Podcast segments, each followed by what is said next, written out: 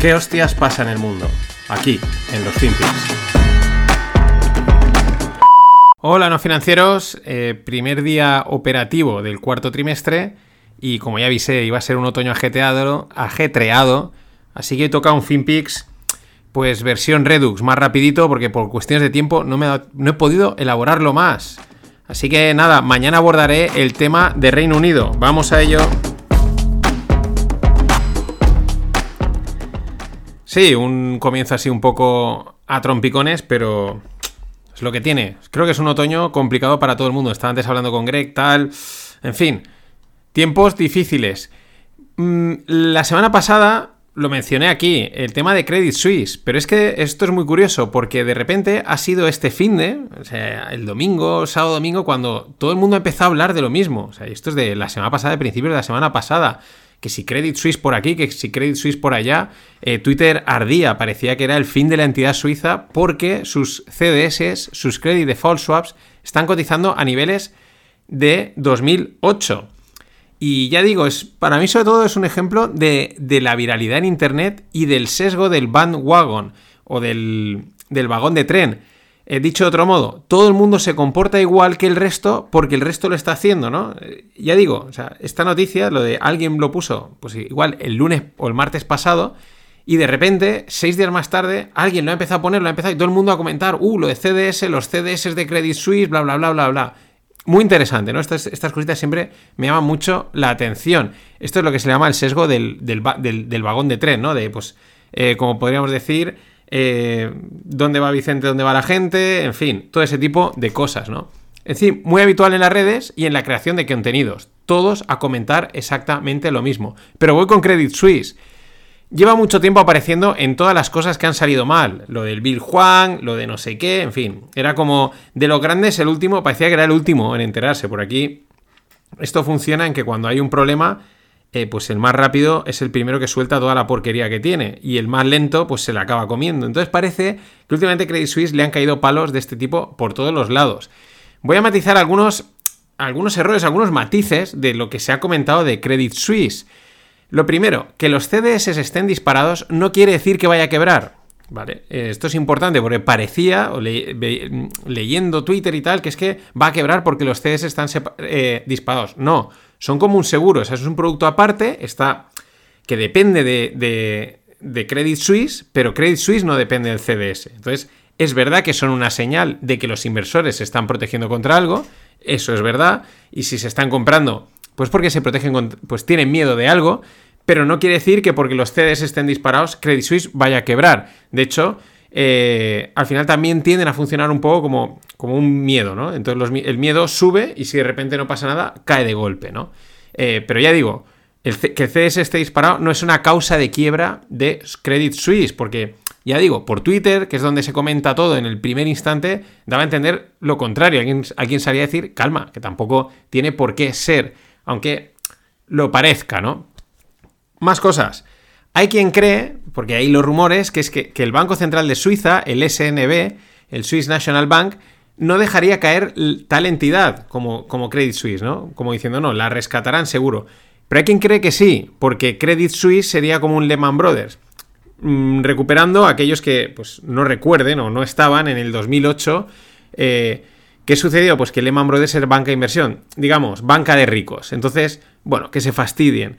Eh, las entidades que afectaban a los pequeños consumidores, a la, pues a la población de a pie, sí que la rescataron. Ah, luego también rescataron algunas otras bancas de inversión, pero eh, claro, el impacto no es el mismo, ¿no? Entonces, esta es una de las razones por las que hay quien dice que Credit Suisse no lo rescatarían, lo dejarían caer, pero hay quien dice que cree que sí, que, eh, que sí que lo rescatarían, pues por el impacto que tendría en Suiza, etcétera, porque podría causar un agujero, bla, bla, bla, ¿no? ¿Qué más cosas se comentan? Pues que Credit Suisse tiene un libro de derivados enorme. Pero es que eso es otro matiz, tampoco significa nada. Hay que pensar que un libro de derivados, o sea, todas las posiciones de derivados que tienen abiertas, son miles de contratos de distintos productos, de muy distintos, muy diferentes, todos ahí metidos. Entonces, a saber, esto lo comentaba Ben Eifer y lo explicaba en un hilo muy interesante. Porque tú puedes tener 30 trillions o megatrillions de derivados, pero a lo mejor son derivados de cobertura, o sea, estás cubriendo un riesgo, con lo cual estás neteado. o pueden ser de especulación. En fin, son libros muy grandes y lo que muy bien explicaba Eifer es que, eh, igual que le pasa a Deutsche Bank, que tiene un libro enorme, eh, pues podría significar un riesgo enorme, o sea, que se va todo al garete, o un riesgo muy pequeño, muy asumible. Él decía que haya un libro con 100 millones de nocional de dólares en derivados, pues igual quiere decir que el riesgo es 100 eh, o menos, o igual quiere decir que el riesgo es 1000. Depende de muchos y son libros muy complejos, muy vastos y muy grandes. Entonces, tampoco eh, echemos el. nos asustemos enseguida. Hoy salían los analistas de JPM diciendo que el capital y la liquidez de Credit Suisse es sana. Pero claro, JPM ya sabemos, JP Morgan, cómo funcionan. Y, a saber por qué están diciendo esto, si es que ellos te están aprovechando para colocar eh, su papel o qué. Pero de momento ellos dicen que ellos han analizado y está healthy.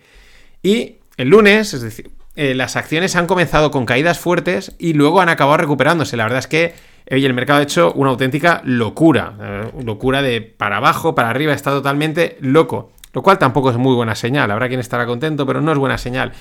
Pero mm, de momento las de Credit Suisse parece que más o menos han salvado la, papeleta o alguien ha calmado por ahí. En fin, veremos en qué acaba esto de Credit Suisse, porque lleva sonando mucho tiempo, pero también sonaba y ha sonado Deutsche Bank y ahí está. Entonces, mm, veremos en qué acaba, si en susto o en muerte, como decía el chiste.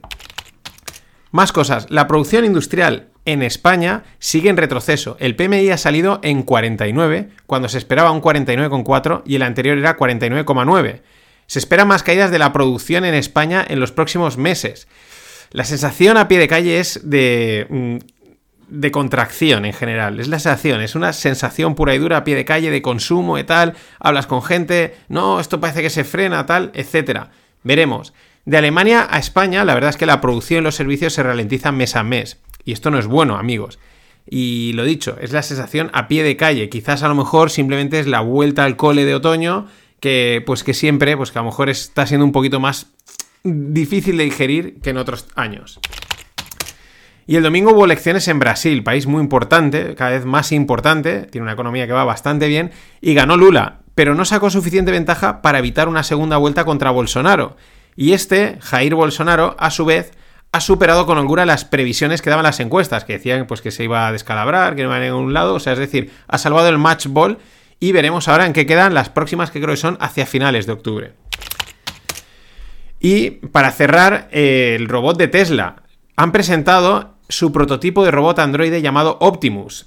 La verdad es que si veis el vídeo, y supongo que lo habréis visto, pues de aquella imagen que nos enseñaron enseñaron a este robot, pues hay un salto. Aquel era como. La verdad es que lo veías y dices, pero no sé cómo se va a mover, pero estaba chulísimo. Este es un robot, como lo, como pensarías, como que te vendría a la cabeza, ¿no? Con unos cables, unos brazos, etcétera. El típico robot que te esperarías en términos de, de, estética. Es verdad que le falta la carcasa, ¿no? Que es lo que lo haría ya súper chulísimo. Mm, de momento no puede andar por su cuenta y puede saludar con la mano. Y estiman que la versión costará unos 20.000 euros. Bueno, esto es un proceso que han hecho en 6 meses, van a ir avanzando más. Mm, lo de siempre, no era duda. ¿Hasta qué punto Tesla estos son como fuegos artificiales de ahora te saco esto, ahora te saco esto y te tengo siempre caliente, te tengo siempre ahí como que estoy haciendo cosas, hasta que, o hasta qué punto van a ir algo, porque que sí, que Tesla mola mucho y tal, y toda esta historia, pero haces coches, o haces robots, o haces placas solares, lo haces todo, eh, en fin, estas son las dudas que a mí siempre me genera. Pero lo que me interesa, la robótica, veremos, porque Xiaomi también tiene el suyo en marcha y oye, quizás aquí se está iniciando una carrera por el robot humanoide. Ya veremos cómo se acepta a pie de calle. Pero bueno, 20.000 euros no es que lo tengamos la mayoría, ni de coña, ni los que lo tienen estén dispuestos a gastar. Pero bueno, quizás es un signaling, ¿no? Que se dice, bueno, eh, cualquiera ya hoy se compra un Mercedes, cualquiera se compra un... Pues a ver quién se puede comprar un robot. Y, es, y igual ahí se inicia una carrera por el robot humanoide que puede ser interesante.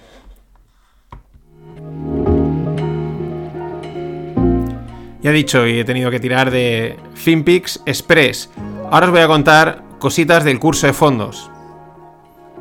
Con Fernando Luque, 40 euros de descuento con el código Pelosi22.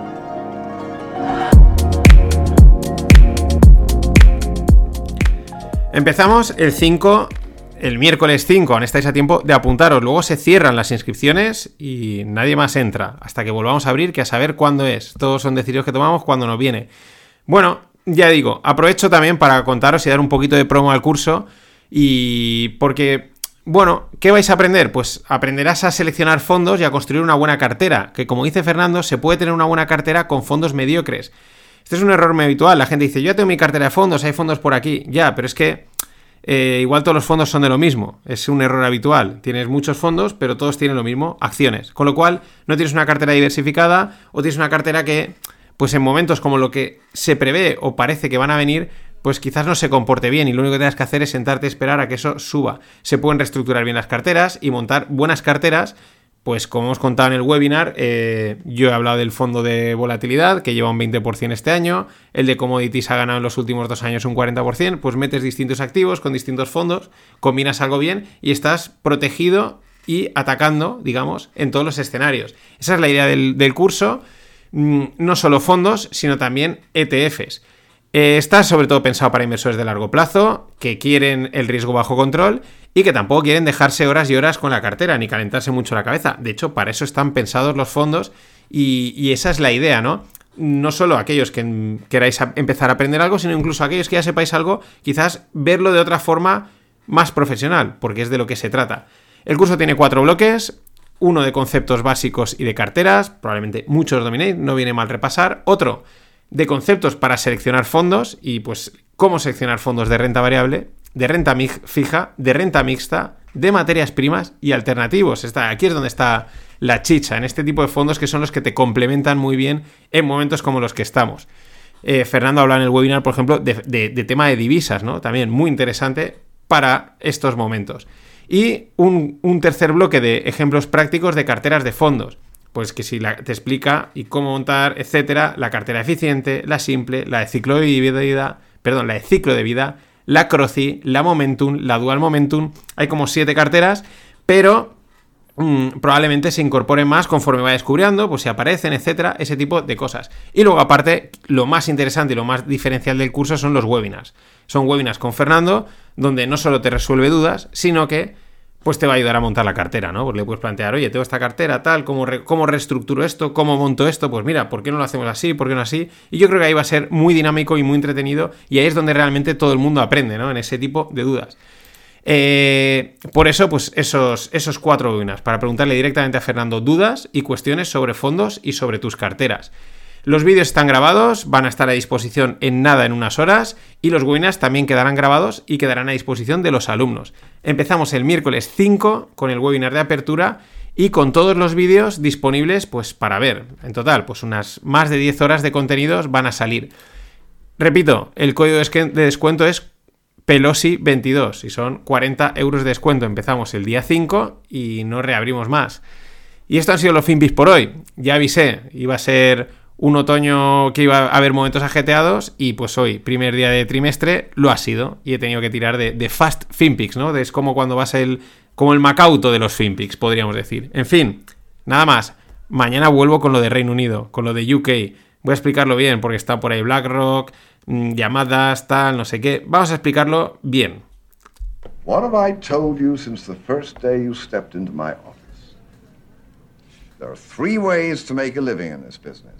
Be first, be smarter, or cheat. No, I don't cheat. And although I like to think we have some pretty smart people in this building, it sure is a hell of a lot easier to just be first. Sell it all today.